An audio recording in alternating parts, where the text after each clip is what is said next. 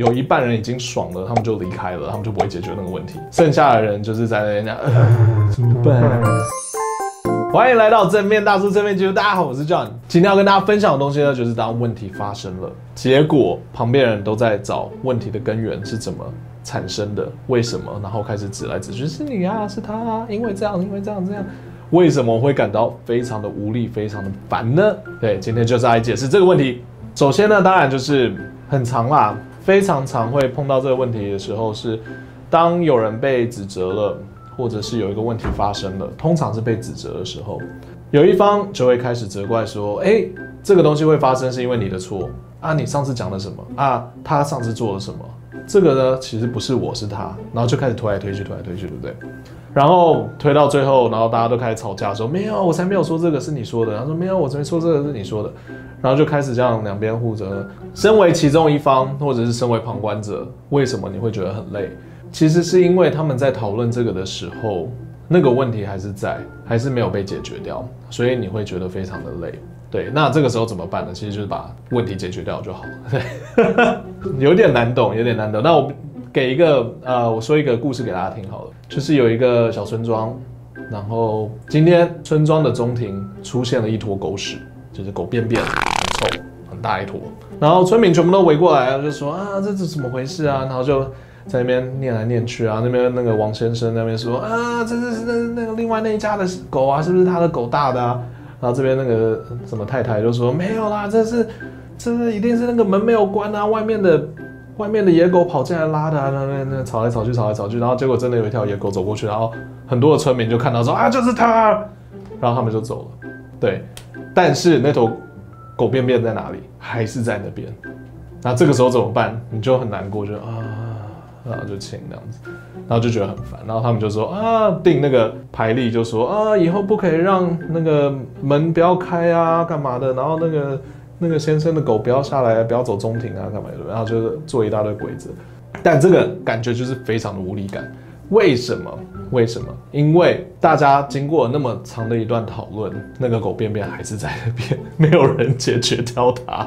其实真正的问题不是在谁大那个狗便便，是那个狗便便在那个地方没有人清理，这才是一个真正的问题。只是很多人都会被那个原因或者是谁做的带走，然后身为旁观者的你，通常看到这个问题或碰到这个问题的时候，都会觉得非常的烦跟无力。为什么？就是因为问题还是在，没有人解决，怎么办？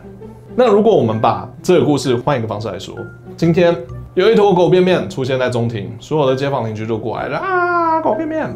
这个时候，帅气的你，或者是旁边一个帅气的小妹妹，马上拿了一个塑胶袋，啪，没了，狗便便被解决了。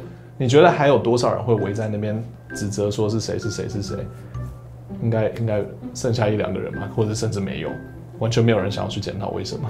对，因为问题已经解决了。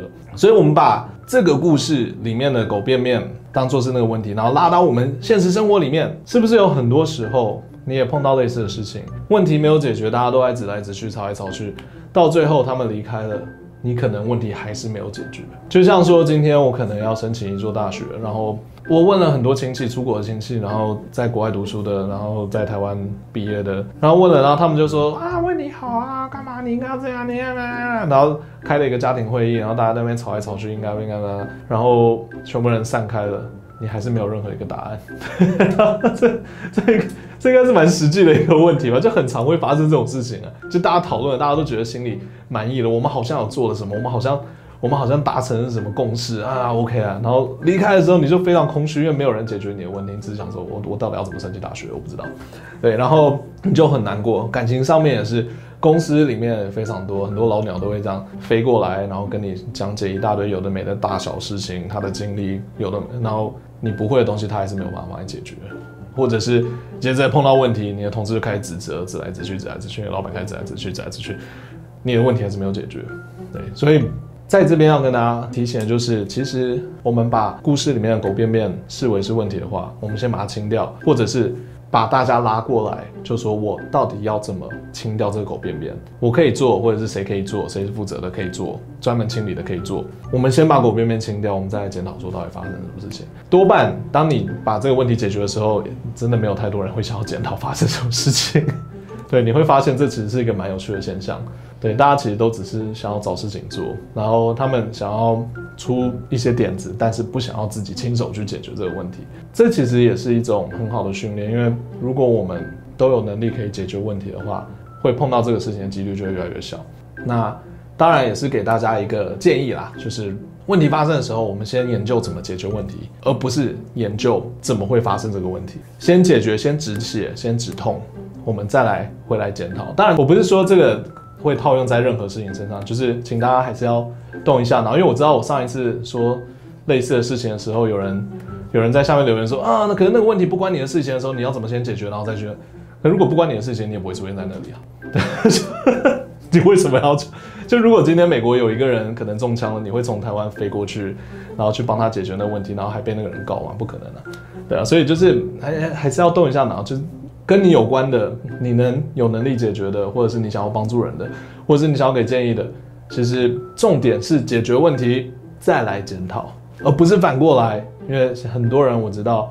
至少在我的人生当中，我碰到大多数的人都是反过来，他们是先找出原因在哪里，然后找到了以后，有一半人已经爽了，他们就离开了，他们就不会解决那个问题，剩下的人就是在那边，呃，怎么办？然后才在解决问题。但是其实大可以反过来，所有人一起把问题解决了，想要检讨的人再留下来检讨。对，这样是比较好的一个方式，也会让我们过得比较快乐一点。而且通常解决问题以后，你就神清气爽的，你就会觉得我做到了，好棒！我非常希望大家都可以变成那个你做到，你可以解决问题的人，你可以解决别人的问题，可以解决自己的问题，都是自己可以解决。当你是变那个人的话，你会非常的开心。说真的，你就会比较有自信一点了。对啊。好啦，那今天这边大叔就到这里。我最近有点点子慌，所以大家如果有什么疑问、有什么问题，碰到想要讨论的事情，都欢迎在留言或者是我的 IG 密我，我尽量都会回。那我们再来看看有什么好玩的话题可以跟大家一起讨论。好，那我们下次再见喽，拜拜。